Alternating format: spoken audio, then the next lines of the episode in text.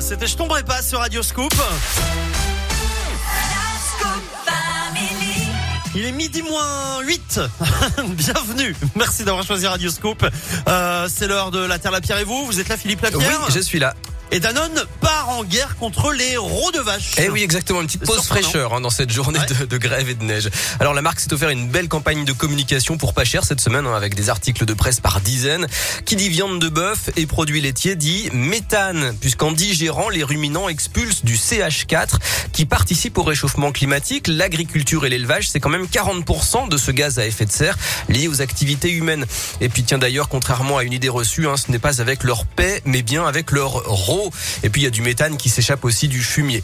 Alors plusieurs géants de l'agroalimentaire comme Nestlé ont pris des engagements et Danone donc de son côté veut réduire de 30% les émissions de méthane des vaches qui fournissent le lait frais. Ça concerne 58 000 exploitations dans 20 pays. Alors pour ça plusieurs mesures, la sélection de races de vaches qui émettent moins de gaz, la valorisation du fumier en biogaz et puis l'adaptation des régimes alimentaires.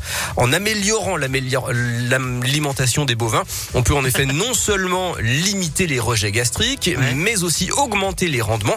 Et donc, si chaque vache produit plus de lait, eh bien, on a besoin de moins de vaches.